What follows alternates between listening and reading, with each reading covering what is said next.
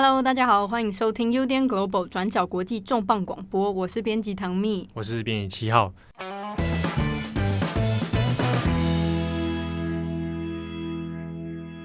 这个历史电影可不可以虚构啊？如果一个历史传记，一个记录着曾经悲惨历史啊，甚至涉及到转型正义的一部电影影视创作，如果它当中有些情节是虚构的，有些情节是为了剧情的安排增加这个张力，可能会跟真正的事实有点距离的时候，甚至是不符合你大家对于。英雄人物的期待的时候，大家能够接受吗？啊，那我们又该怎么样透过这样的呃现象来回顾这段历史啊？今天我们重磅广播要谈的一个案例是相当经典的一部卢安达饭店啊。特别谈卢安达饭店，原因是因为卢安达饭店的当事人男主角啊，也就是真人真事本人卢瑟萨巴吉纳啊，有的会翻卢瑟萨巴吉纳。或者有的直接翻鲁萨巴吉纳，好，没关系，他就是卢安达饭店这个事件的主角。当初在这个一九九四年的大屠杀里面呢，他作为一个柯林斯饭店的这个经理人，好，那他用自己的力量去保护了即将可能被面临种族灭绝的族人，好，那所以在当时呢，他其实得到很多外界的赞誉啊，说他这个是人道主义者，好，然后保护了。许多图西族人免于一死，好，这样的事情当然透过卢安达饭店这部电影，在二零零四年的这个推出发行之后呢，其实引起很多国际舆论的赞赏哈，不管是针对这部电影，那也可能也是针对说卢安达屠杀事件的关注。好，那这个当事人最近，好，大家如果留意到新闻，其实如果看到，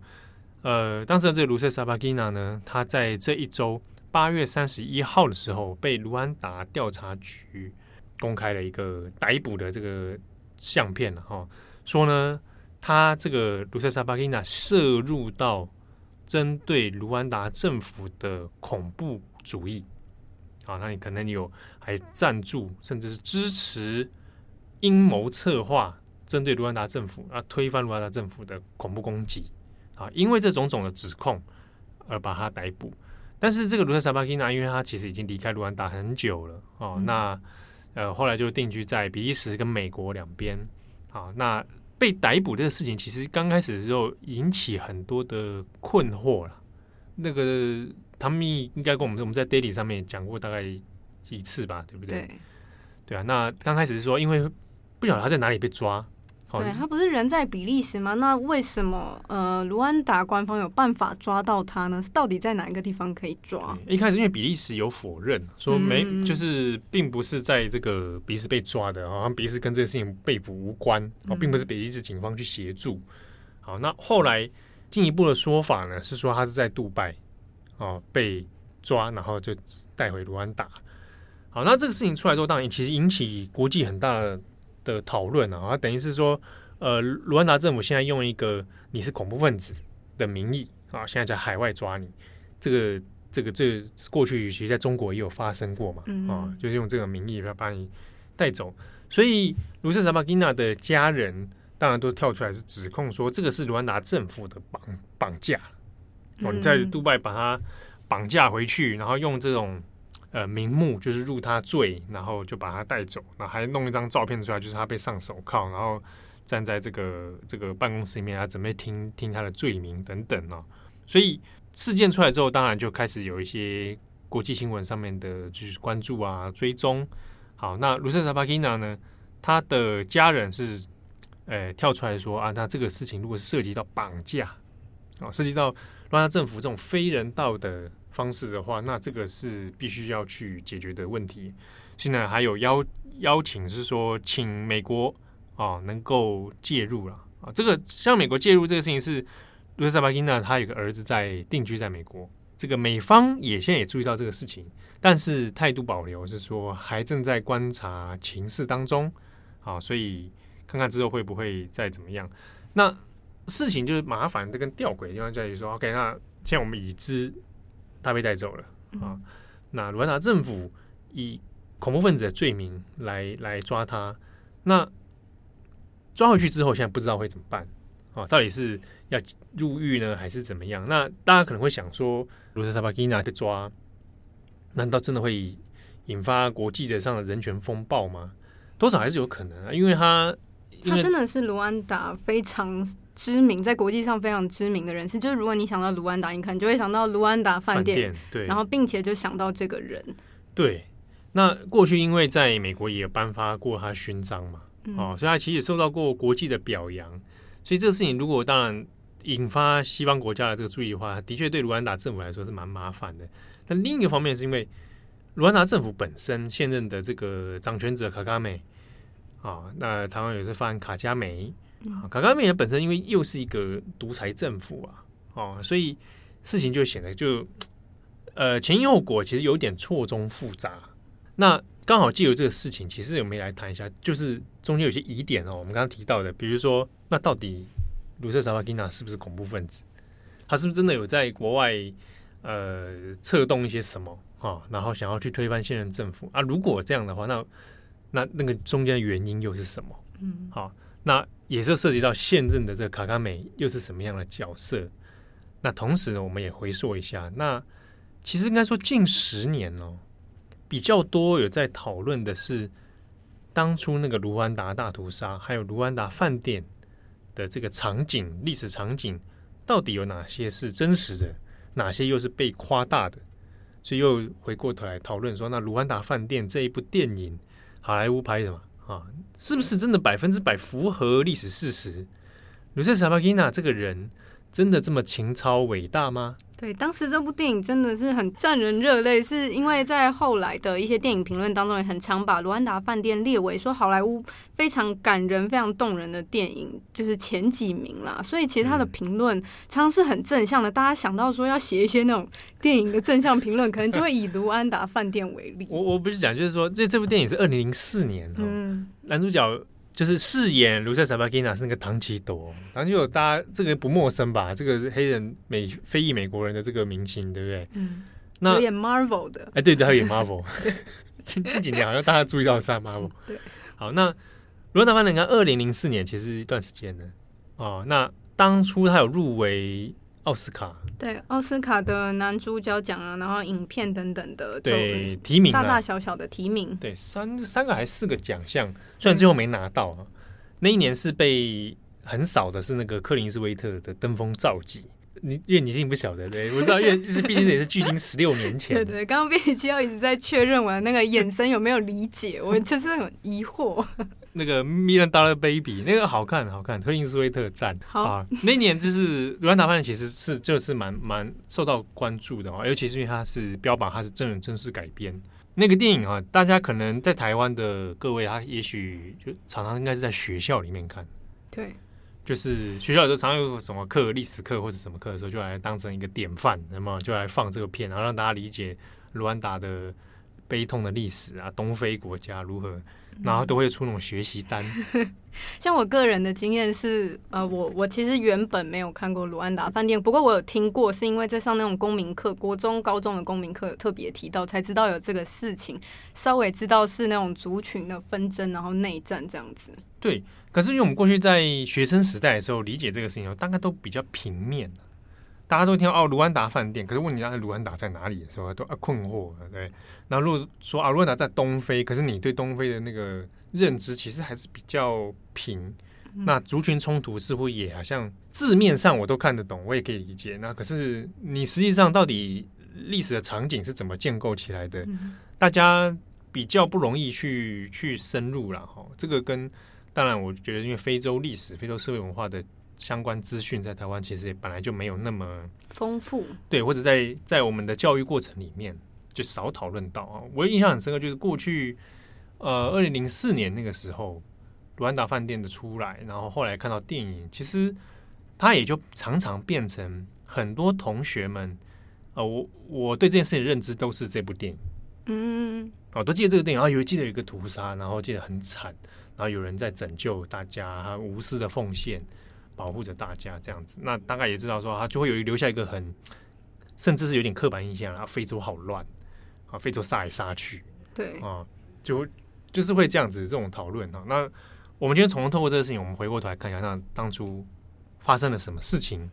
好，那还有这部电影里面，其实还是有些问题存在的啊，就是与事实稍微有点差距。对，不能够只透过这个电影来了解这段历史啊。对，或者是说，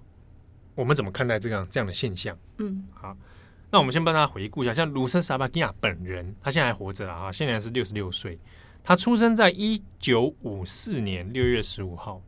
啊，一九五四年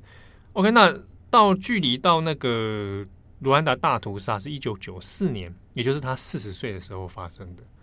那在一九九二年的时候呢，卢塞萨巴基纳他就接下了这个柯林斯饭店，也就是后来我们大家讲的卢安达饭店。嗯，他接下了这个饭店的这个工作哦，那在里面进行这个。管理啊，经营啊，等等啊。那这个饭店其实是由那个比利时航空来就是管理的啦，就是有比利时航空的背景。好，那没想到就是，哎，接下饭店之后营运没多久哦，那国内竟然就爆发了这个所谓的卢安达大屠杀。在这个大屠杀的爆发点，一般来说都会讲说它的触发跟它的导火线是始于这个独裁者啊，也是当时。卢安达的总统哈比亚利马纳，嗯，好、哦，他是胡图族背景的总统。对，那就导火线都说是他呢，这个搭飞机上，搭飞机上，他坐小客机出去的时候，在刚好就在首都的上空，结果呢被防空飞弹击落啊，就爆炸了身亡。那因为他本身是胡图族的，啊，就是所以就会有人说，那长期以来跟胡图族有冲突。啊，然后有有问题的图西族人会不会就是犯下这起事件的凶手？一般来说，会把大屠杀的导火线从这件事情说啊，那这个之后全面就爆发，就是胡图族就是要来复仇血洗。嗯，啊，但在此之前，我们先讲一下，那到底卢安达本身的这个族群冲突哦，我们刚刚讲有胡图族，还有图西族啊，他们分别是。在这个社会脉络里面是什么样的角色？对，他们在呃卢安达内战，就是大屠杀之前，其实就有存在着非常激烈的族群冲突。这件事情其实可以从十九世纪末开始讲说，呃，还在作为德国殖民地，或者说到一战的时候由比利时接管，作为比利时殖民地，无论是德国或者是比利时在殖民的时候，其实都有推行一些嗯种族。标示的政策，也就是会分离出在他们的身份证件上面标示你是图西族还是胡图族。那么德国跟比利时都是比较倾向图西族的。啊，我先讲啊，就比利时是接管的时间点是在一战之后，一战之后哦。对。那在一战之前是我们来讲那个呃，正确来讲，我们一般可能讲德国了哦，但那个不是现代意义的德国。我们讲那个是、嗯、呃，不不能讲啊，我们要讲它德意志。嗯。啊，它它就是。不是我们刚刚现在讲，就是不是冷战之后统一的那个德国了哈，因为是在一战以前。那在比利时托管，就是一战，呃，在殖民了卢安达之后，其实到二战结束。二战战后，呃，卢安达没有立刻就独立，而是交由比利时继续托管下去，就是托管政府。那么，直到他们可以确定说卢安达独立为止。不过，在这个过程当中，其实就有很多的冲突了，因为两族其实一直以来都长期存在着被被分得很明确了。那他们各自都想要独立，或者说谁才是卢安达真正的主人、真正的主导者，其实就有很多不少的冲突。那直到一。一九五九年、一九六零年代的时候，呃，原本刚刚前面有讲到，原本的这些不管是德国或者是比利时，都是比较亲图西族的嘛。可是，在那个时候，其实胡图族就不满了，就是在五九年、六零年的时候，胡图族就不满了，所以就有开始呃杀害图西族人。那当时就有不少的图西族难民就流亡到了其他就是东非的其他邻近国家。哦，所以呃，尤其是我刚刚讲的这个。胡图族出身的这个独裁者哈比亚利马纳哦，就是总统嘛。他本身就在他任内的时候，其实也有发动一些针对图西族的，嗯，可以说我们可以讲的是迫害，或者甚至是呃杀害哈。所以在他任内，其实就有不少那种图西族的派系就也被迫流亡。对，所以应该说，长年以来在大屠杀发生之前，就已经有一些图西族开始陆陆续续，比如说流亡到跟周边的。呃，非洲国家可能去了乌干达啊，可能去了哪边？嗯、对，但这个胡图族针对图西族的这样的矛盾跟冲突，就是已经算是行之有年。嗯，那在刚刚讲到这些，就是呃，图西族流亡之后，其实卢安达已经就是比较是胡图族来主导的，尤其是刚刚讲到的，因为飞机失事死亡的总统，他其实在一九七三年上位之后，直到一九九四年就是坠机之前，他就是在位了二十出头二十几年，他就是担任的那个期间就呃行就是进行了这些分离的。分离的政策，或者说比较具有种族歧视的行为啦。不过到了一九九三年、一九九四年的时候，其实，在国际的压力之下，这位总统就想要跟土西族签签订那种和平协定，但是就发生了刚刚我们在前面讲到的，就是飞机失事的事件，那才会这样子一连串的累积之下，引发出了卢安达内战。不过当中其实就有讲到说，其实是在一九九零年代的时候，就是以图西族为背景的卢安达爱国阵线，其实就有开始朝向了那种卢安达的呃边境啊，或者是就是北侧开始试图想要重掌回他们的权利呢。这边要讲一下，卢安达爱国阵线是已经流亡到乌干达的对图西族人啊，那才会你刚才唐唐妹讲说，他要要朝边境开始移动，对，开始想。拿回卢安达，所以两族就是图西族跟胡图族的冲突，其实就有产生，才会导致后续的卢安达内战发生。好，所以在一九九四年四月六号，就是这个飞弹击坠事件之后呢，那就双方的冲突其实就就直接也这个爆发了。好，那所以胡图族会是针对说，那这是图西族在发动暗杀哈，而且你一一口气就杀了这样。当时同在飞机上的还有另外一个，他是蒲隆地的总统，那他本人也是胡图族啊，所以就等于是你杀掉了两个都是总统级的人，那都是胡图族出身，好，所以才会变成演变成后来的屠杀爆发。好，那我们这样算，一九九四年从四月七号就是隔天开始一百天啊，这个常被拿出来讲，就是一百天之内就杀害了八十万名的图西人。确切的死亡数字，其实各方的说法都没有办法很明确的统计，就有些是讲说五十几万，有些是一百万。嗯。那大概你抓一下，现在大部分说法，然后就是至少一定是八十万，差不多。对对对。对，那你你就算是五十万好了，那个数量也还是很惊人。好，那这个过程里面，呃，非常的残忍哦。当然，我们细节当然不讲，它基本上除了杀害、屠村、灭村哦，还有烧村子。这过去有些非洲的部落在冲突的时候也会有这种，就是直接把整个片村子连土啊、土地、房屋就全部烧光啊，人全部杀光这样子。那这之外还有大量的性暴力，而且那个性暴力的情节非常之残忍，是要几乎把要以灭绝这个种族为目的的，好，甚至是呃很残忍，就是说他故意找有艾滋病的人出来。然后在施予对图西族的性暴力，好，那你就知道这个这个目的是真的是非常的没有泯灭人性啊！所以，当这个种族灭绝的事情发生之后，其实是很震惊国际的。那这个卢安达的人口数呢，有十趴就直接在人口数里面消失。好，那整个图西族大概是占七成的图西族就是这样子在这场。百日的大屠杀之内就被杀光，好，所以他这个可以说非常惨绝人寰了。好，那当时有一些问题是说，呃，面对这样子国际的人道问题的时候，理论上，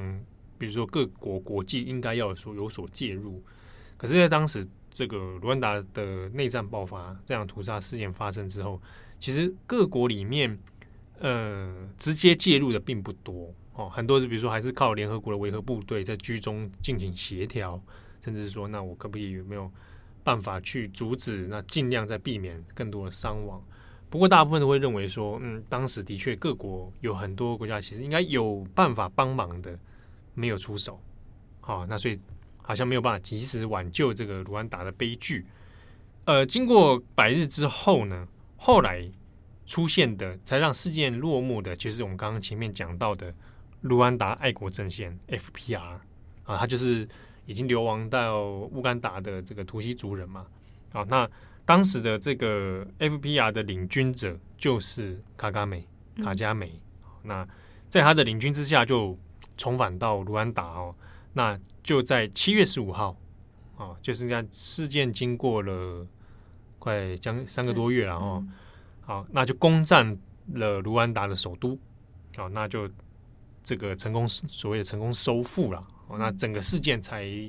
才落幕啊。那政权呢就变成有突袭族的卡卡美，啊，他们的这个卢安达爱国阵线成为了新的执政政府。那讲到那个卡卡梅，他其实不是在，就是他不是在一刚开始，刚刚讲到的一九九四年七月十五号之后就开始担任国家的元首，他是先担任那种副总统啊，政府要职，然后在中间一些那种权力的角力之后，才在两千年的时候成为了卢安达的总统。他在之后，在二零零三年、二零一零年，甚至二零一七年的总统大选，因为他每一次的总统任期是七年，他在三次的总统大选之中都有当选。也就是说，其实他的呃，从两千年算起的话，他的在任期间也是已经将近二十年了。对，那一直直到今天嘛。对对，所以就在他的掌权之下，当然卢安达在国际地位上或者评价上面有一点翻转，然后就是变成哎。是一个一个新的强人啊，带领卢安达走出历史的阴霾，嗯啊，那这个提升经济各方面软硬体好像有提升啊，好像似乎把卢安达的国力提升了。但是他另一个问题就是，他本身也还是一个独裁政权，对啊，他还是个独裁强人，所以仍然有一些呃，不管政治制度上也好，或者他的包袱也好哈、啊、的一个限制存在。好，那。当然，大家还是会回顾谈的，就是那他怎么去处理当初这个大屠杀的这个历史记忆的部分呢？好，那这个这一部分我们等下细节我们可以后面来讲。只是说，在这样的过程里面，屠杀爆发的那段期间，那鲁瑟萨巴基尼他是饭店的经理人嘛？哦，那在他那个时候期间里面，就是发生一件事情，就是他呃保护了一些可能要被屠杀的图西族人。或者说立场比较温和，没有要支持这种屠杀行为的胡图族人。对对对，因为这个杀害的这个过程里面，其实也蛮复杂的。嗯，说不只是单方面胡图族人在杀图西人，嗯啊，也有一些是胡图族的温和派。啊，可能立场跟主流派不同的，他也被当成目标了。或者说，他可能跟图西族有婚姻啊，或者是什么，也有可能会在这种被屠杀的呃人群当中。对，好，那这个卢瑟萨巴基尼呢，他就哎保护了一些人啊。那人数上面其实有有几个说法，然后但至少大概一千多人，一千到一千两百多人，嗯、说哎进入到他的饭店里面，然后可以免于一死。对。那这段经历里面就被改编成了后来的电影《卢安达饭店》。对，之所以会拍这部电影，其实也是当时的编剧之一，就是说听到了这个卢塞萨巴金娜他的这个故事，然后他觉得非常的感人，非常的触动人心，所以他就直接去采访了本人，就是卢塞萨巴金娜，并且改编成剧本。对，那卢塞萨巴金娜因为在事件之后，他后来离开了这个卢安达。对，哦，他在一九九六年的时候就。逃出国啊，然后到了比利时，然后后来也也拥拥有这个绿卡了啊。嗯、那后来才大概接触到这个好莱坞的编剧啦。对啊，因为因为他的故事原型，那听起来很像辛德勒名单嘛。对我，我为了防大屠杀，然后我我拯救。对，那而且就是说，他有戏剧性的情节，就是说他还得冒一些风险。对，在这个故事里面，虽然一刚开始他好像还是就是其实蛮典型的，啊，讲说他就是有比较有一点自私，他只顾自己的那种就是商业的利益，或者说自己的家庭。不过后来被一些各种的事情打动之后，他决定要来当拯救大家的人。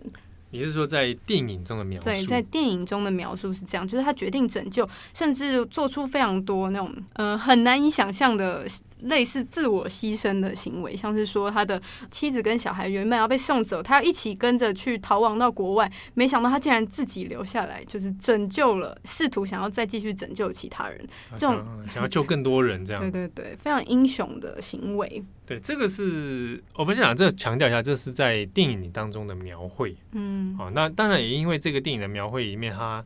故事的典型就真的蛮像辛德勒名单哈，然后它也有。展现了人性光辉的一面好，所以其实蛮的确是蛮触动人心的。这个你刚刚说是好莱坞编剧嘛？哈，对，找到他之后，然后再才有这个想法念头去去去做。那到发行其实已经是隔了段时间了哦。你看，呃，也是十年了。嗯啊，从大屠杀的发生到后来有电影的出现，刚好隔了就一九九四到二零零四嘛。对对啊，也是十年之后。那呃，就是很讽刺的是说，十年之后因为这个电影的关系，所以大屠杀事件得到更多国际上面的认知跟、嗯、跟讨论啊，那去注意说那当初的这样的人权问问题啊。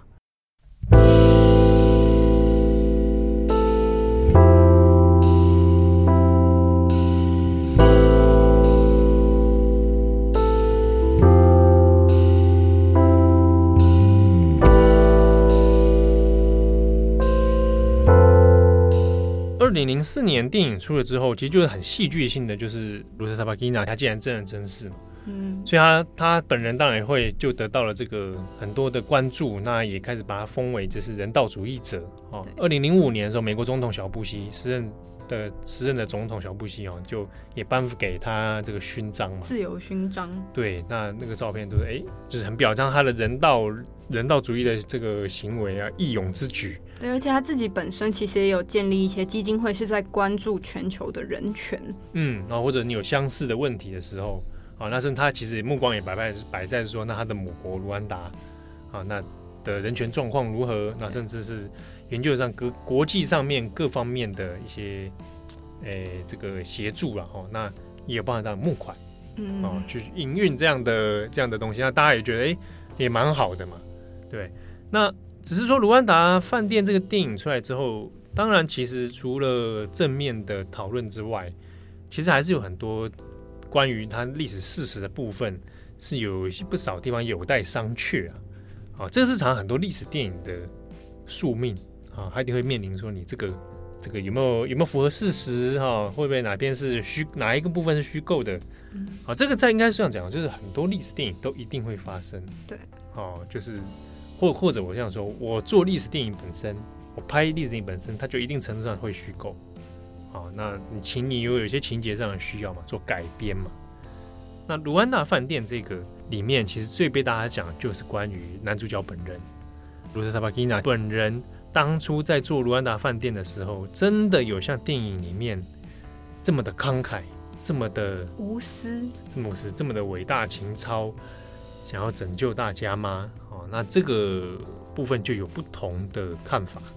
在电影发行之后，有在二零一四年啊，有一本书就发行了。这本书其实也蛮受到大家的关注。那这本书，呃，它名字很长，然后大家通常会称呼它就是 Inside the Hotel Rwanda，就是卢安达内部。然后就是它揭晓了说，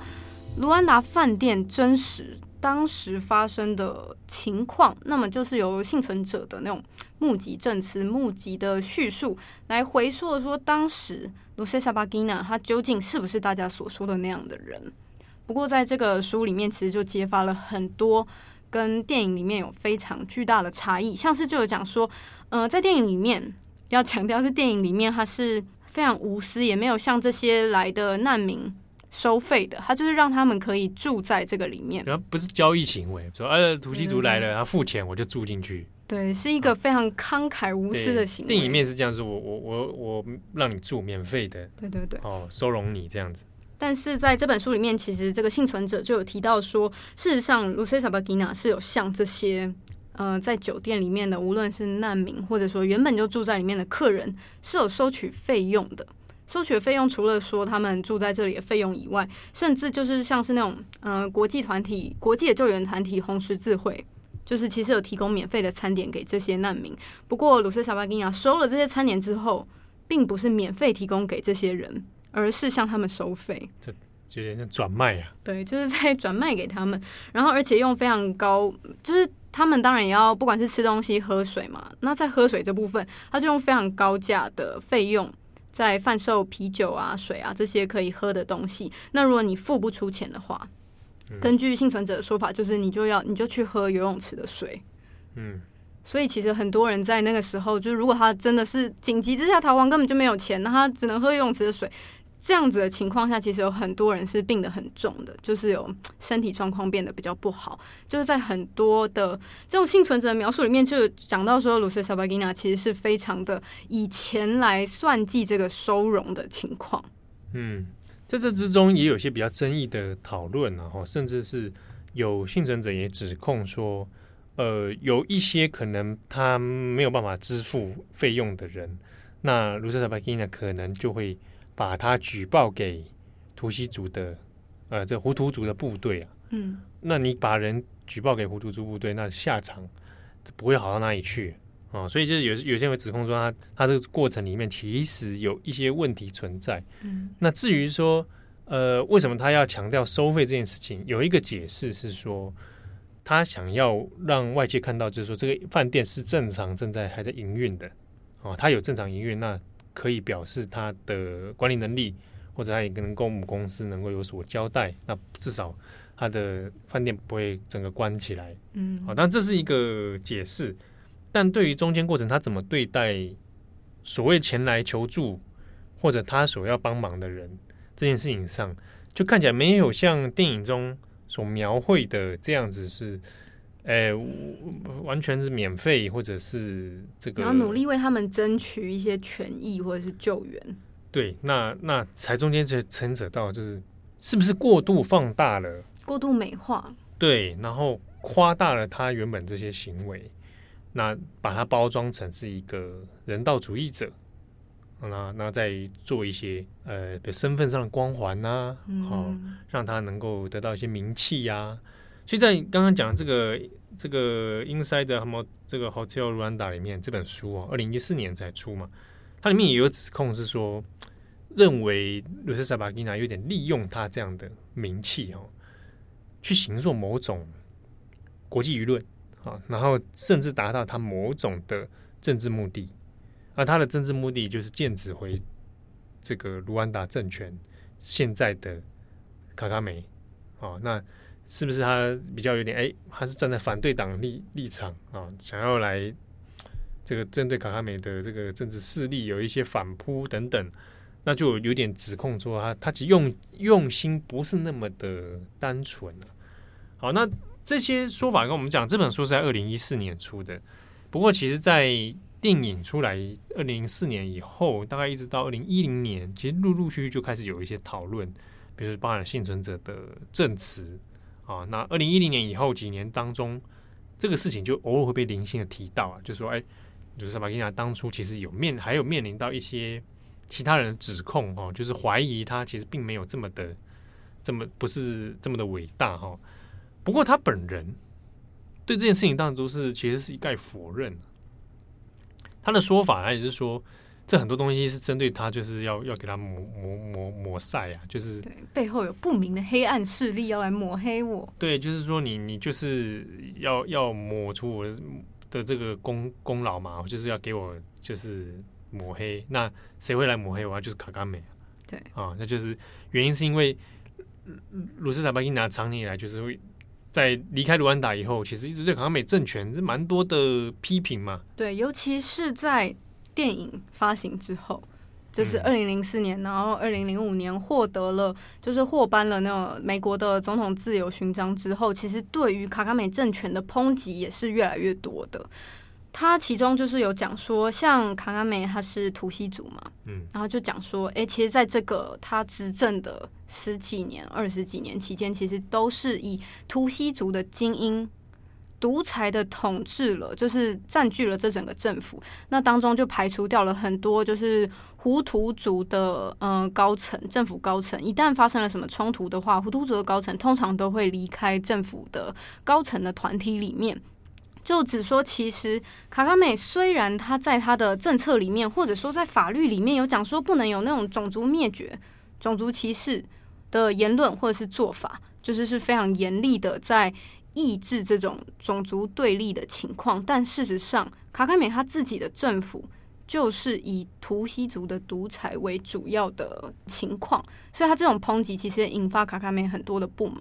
不过，其实卡卡美自己的呃，关于这种呃设定法律，刚刚讲说为了这种种不要让种族再分裂或是冲突的这个法，其实得到蛮多那种呃人权团体或者是相关的国际组织有抨击说，其实这种法律也是变相的在控制言论自由。就是说，那怎么样才是嗯、造成种族分裂？怎么样才是种族灭绝的说法？其实也是定义非常模糊的。然后卡卡美也因此常常会出现说，嗯、呃，一些说法或者是指控，讲说他就是会逮捕在国外或者是国内的异议人士，那也是根据这些相关的法律或者是指控来做这些事情。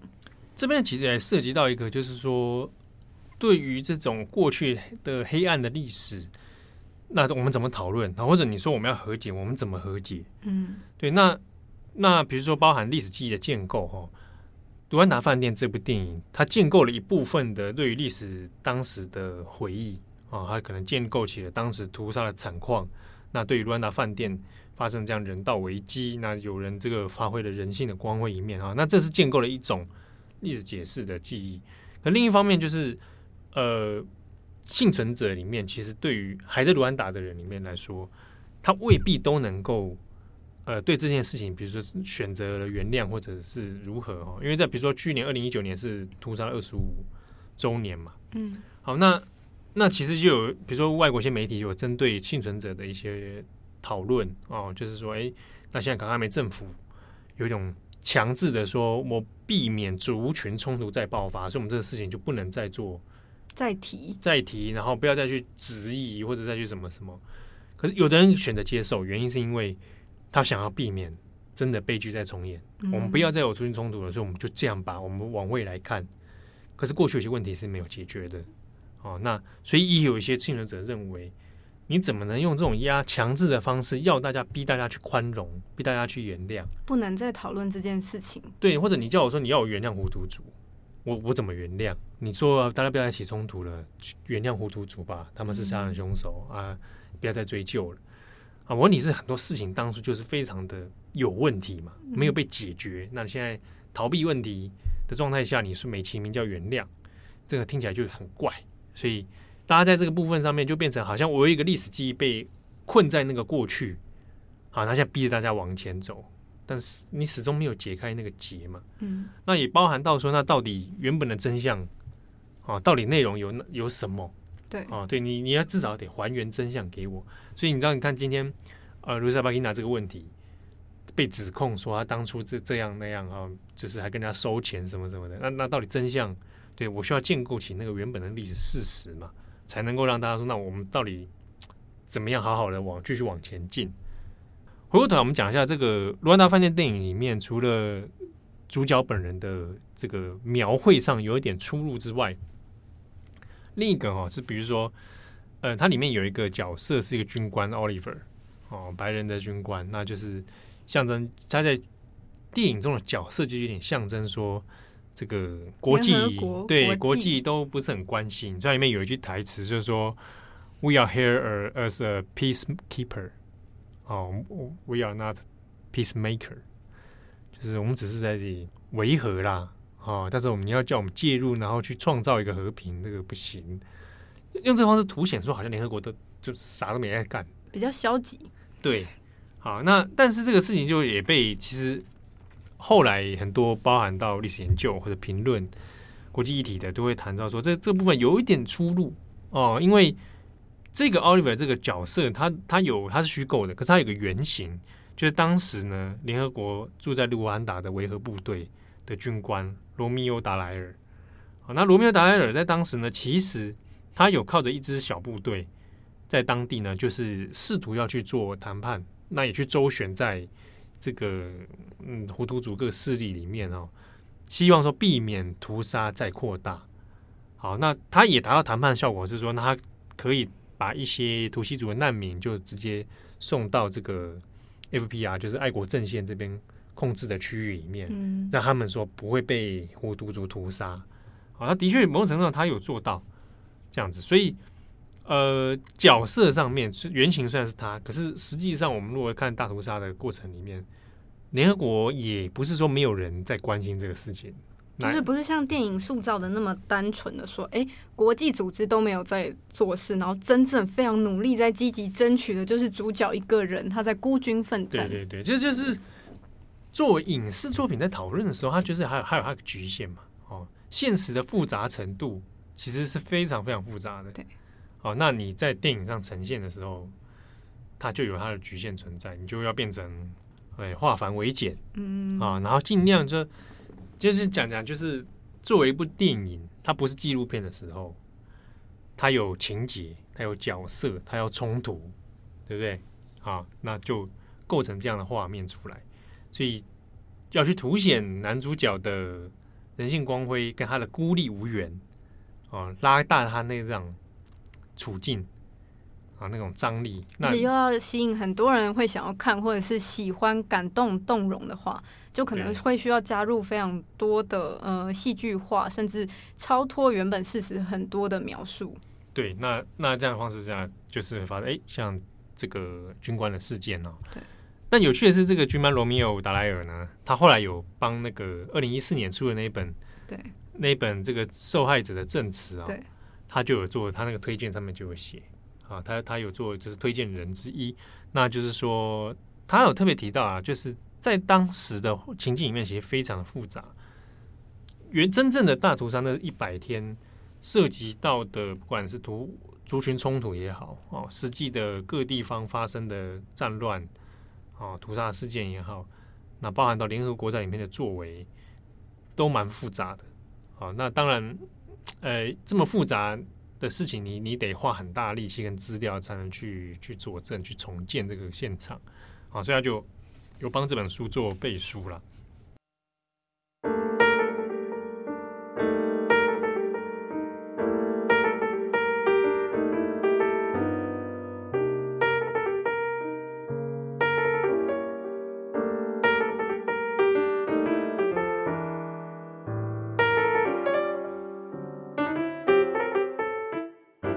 在后来的这几年当中呢，那卢塞萨巴基纳其实有被卡亚美政府呃指控啊，哦，就是说他涉入到一些政治势力，那一些恐怖极端组织，那试图要来就是推翻政权，或者说对于政权有所威胁啊，那种武装的问题了。对，那说那您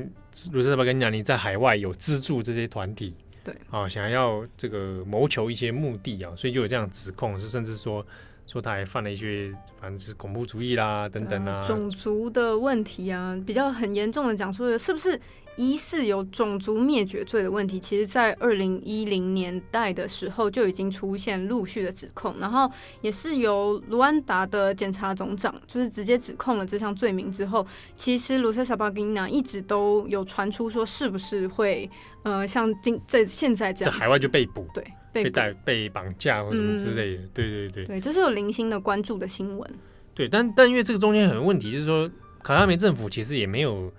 把很多细节，你知道具体内容啊，他到底怎么样涉案？对，具体作为什么什么的。好，你说人家策划，他就那就有策划吗？对不对？那你你有要有具体的证据等等，但也就没有相关的东西，所以就事情变得很扑朔迷离啊，就。那包包含卡塔梅政府本身独裁政权啊，那就你好好像很难取信于国际，对啊，那这个事情就变得蛮吊诡的。好，不过回回过头来就是说，现在这个事情就是卢塞萨巴基纳现在也也被抓嘛，哦，那有关于当时的历史建构的问题，其实也是到现在还有一些争论存在啦。就我讲下，就是二零零四年这部电影哦，《卢安达饭店》。即便它其实对于事实上面的描绘有一些出入，但是它有其正面效果啦。正面效果，比如说它就是引起了可能国际上的关注，或者是针对这个卢安达事件的研究的兴趣有可能有变高。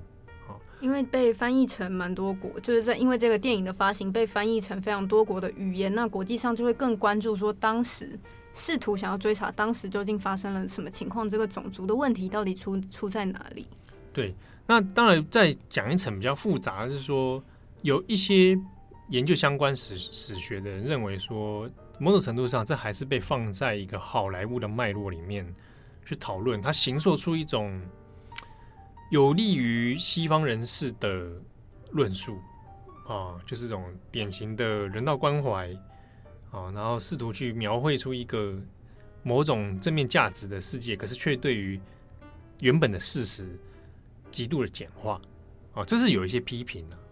不过我们回过头来其实讲一下，就是那像这样的方式是不是可以的？哦，那其实有很多的争论。比如说，你会同同不同意电影是表现历史的一种方法？嗯，表现历史，我一种方法，我觉得这个定义会很难用二元来分了。我给你很多陷阱。对啊，就是这个这个很难回应。表现历史。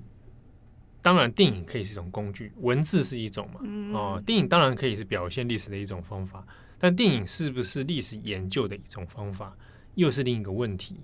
好，那我透过电影所呈现出来的历史事件，到底算是历史事实的重再建构吗？还是说，它只是我们在作为一个人哈，作为拍摄电影的一方？对历史的自我诠释而已，嗯，这样讲会不会很绕口？不会啊，啊，就是说，比如说，你看，我透过我用一个电影改历史事实改编，然后我去呈现了我要的叙事，我想呈现的情节，我想加强的地方，我想要特别传达的理念。对，那的确，它变成电影的时候，它就会有这样的这个性质存在了。其实，常常很多电影历史有关那种传，不管是传记电影也好，历史事件改编的也好。就会有去讨论说，那哪边是符合事实，哪边不符合嘛？哦，那有时候其实是讨论那一部电影本身的时候，用符不符合历史事实来来批判它电影的优劣，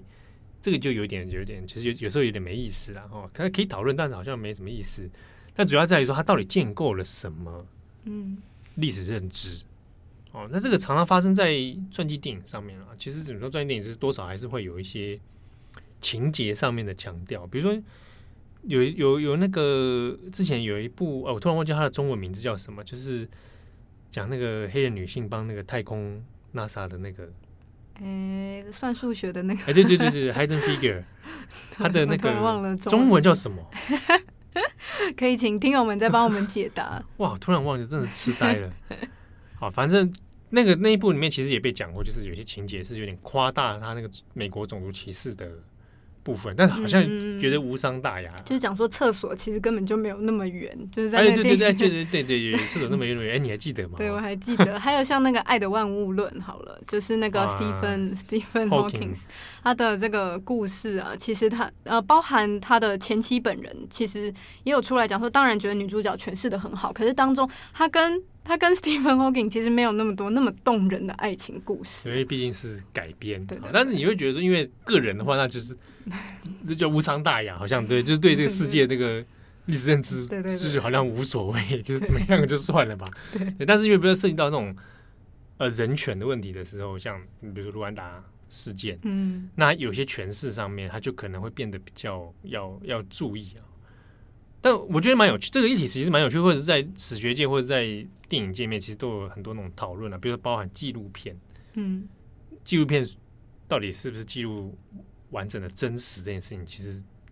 也是有很多种看法。对，对啊，你说就是究竟你在拍摄，你在这个镜头拍摄之前，你有没有跟这个受访者，或者是你要拍摄的事件，你有没有摄入？你摄入了多少？你有没有设计情节？其实都是蛮多人在讨论的。其实你不要光说摄入啦，你镜头摆在哪里，镜头的选取，嗯，你本身就已经在摄入了。对，对啊，你因为毕竟不是上帝视角嘛，啊、嗯，所以纪录片它多少呈现的特定的情境下特定的观点啊，那本来就是会有这种现象。对，所以我觉得也也当然。你有有这样落差，也不用去否认说《卢安达饭店》这个电影就啊就笨少，嗯，乱演。对，我们可以去讨论去看它呈现了什么，它表达了哪些价值观。嗯，因为其实讲真的，作为一个商业片，好莱坞商业片，它的终极目的就是要赚钱。赚钱怎么赚钱？赚钱要说服你认同这部片，它说服你的情绪，说服你的认知。我同意哇，这部片真不错，打动我了。对对对，我想推荐给大家，叫大家写学习单，有没有？这种这样子啊，这真的意义重大。对，那那这个东西就是的确它有它的这个目的性存在，但我们可以去理解、查知，那它它建构了什么出来？那它忽略了什么？嗯啊，那这次忽略中有造成什么样影响？我必须是讲，必须讲说，好莱坞在这方面真的是炉火纯青啊！多年以来，好莱坞在这一种呃真实事件、历史事件上面的这种做法，哦，就是可以说从冷战以来，呃，有有美国一个以前那个单位叫 USIA 美国新闻总署啊，这个单位已经没有了。那过去他就是要针对，就是说要怎么跟好莱坞媒合，哦，拍摄一些。宣传正面价值电影，可他宣传正面价值，并不是要强加灌输你这个人权好棒、自由好棒，没有，他、就是拍一些大家会喜欢的商业片，在中间去有意无意的阐扬了这样的价值。嗯，就是什么是好，呃，是非的判断价值观会在这个电影里面有意无意的影响你之后的判断。对，或者是他他有他的那个目的性存在，嗯、但我不是强调说，并不是说这样东西就不好，或者是这样东西你觉得哎有毒啊，我不要看，呃，对，就是说我们可以去理解它背后产制的过程。嗯、你包含到《卢安达饭店》这部片，他当初编剧也是找卢瑟·萨巴吉娜本人去访问的内容，对啊，那这个事情会不会说就有卢瑟·萨巴基纳个人的局限也会有啊？嗯，哦，你不能说啊，他本人都这样讲了，本本人也会有本人的。观点上问题嘛？对，每一个人其实，在回溯过 回溯过去自己的回忆啊，或者是对自己有，当然会讲出一些对自己比较有利的说辞。对，或者自己会记错，或者甚至是再建构记忆嘛。对，你看过《罗生门》的电影吗？我没有。《罗生门》电影就很典型的就是黑泽明的那个电影哦，那就是常常被拿来讨论当历史研究的教材。有电影电影课其实也蛮长，对对对，我在电影课，因为他电影技法本身也很厉害，就电影本身那。就历史研究的时候，常也很喜欢讲，就是呃，同一件事件，所有的目击者讲的都不一样，可是大家都是目击者，彼此讲的证词都是矛盾的。对啊，每个人看到的东西，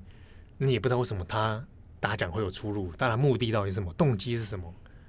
就很神秘、很诡异啊，人性的一种很吊诡的现象。这时候是不是就要依靠 science 科学呢，成为一个科学家呢？你讲那么我来讲，就是 突然不知道怎么接下去。但科学方法是一个方式啊，对对，比如说史学方法，它就是在企企图去建立出原本那个真实是什么，我们可以更靠近真实一点。嗯，但看我们没有办法是完全的重建了。对，但至少有或没有，有些事情可以慢慢的透过档案，透过各种方式研究，拿去更靠近原本的真相。嗯，对，那。那希望今天我们这一集关于卢安达饭店，或者说主角本人等等的描述，可以让大家了解说，哎，以后在观看电影的时候，在你消化那个情节，或者是关于这个，如果是以历史事件为背景的话，这个历史的真实成分是多少？你要完全吸收，成为认为它是一个事实之前，你是不是可以有一些查证的过程，或者说更深入的了解？也可以跟各位分享，就不知道我们听友里面有没有人念历史系？我知道，之前有人来留言，就是啊，他们是一直现在听得很高兴，就是对对对，并且还还在问说找工作有取有取暖，对不 对？那历史系常常就在干这种事情，就是我们刚刚讲的这些过程，哦，给你一部电影，看一下它到底是发生什么事，那到底查证它的过程，啊，他那他怎么建构这个历史记忆出来的？其实讲大家讲讲一点啊，假设我们把情境换成台湾，今天拍一个关于二二八的电影，那可能我们强调某一个人物的事迹。可是他却跟史实有出入的时候，大家愿不愿意接受？那我或者我们怎么看待这样的现象？好，那他是创作吗？还是他是要用电影去建构史实呢？或者我们可不可以拿这件事情来创作？嗯，我我可能我有想表达的故事情节，但我拿了过去的惨痛的历史，稍微做一些改编，这样子大家能够接受吗？那个。尺度跟底线在哪边？这个其实讲起来就很很复杂，也很累，所以很多人就选择算了，我们不要再想了。对，大家不一定要那种 用尽全力啊，没日没夜的暴躁，只是在大家就是当中有一些怎么结论是这个、啊？希望大家不要压力太大，压力太大，对不对？对，大家就是看完的时候可以手机拿出来，稍微搜寻一下这一些关键字，然后看一下各方。就是或者我们刚刚推荐那本书《Inside the Hotel Rwanda》，对，这个可以找找看。啊，那这个还有一个叫《Real Power》，真实的力量。这个是在讲好莱坞电影跟形塑美国论述的啊，其实这个相关的书很多，台湾很可惜，台湾不带有这个相关书的翻译啊。不过有些比如说好莱坞的那种产制秘辛，这个大家也许相关资料可以去看看。好，那祝福大家了。祝福大家，呃，祝福疫情赶快过去，大家可以多进入电影院去看电影。也希望好的电影再多多上映一下，再期待。对，当然，卢森萨巴基尼的事件，如果后续有一些更重大的发展，我们也会帮大家做持续的追踪。那感谢大家的收听，我是编辑七号，我是编辑唐蜜。好，请大家珍惜自己的生命的时光，谢谢，拜拜。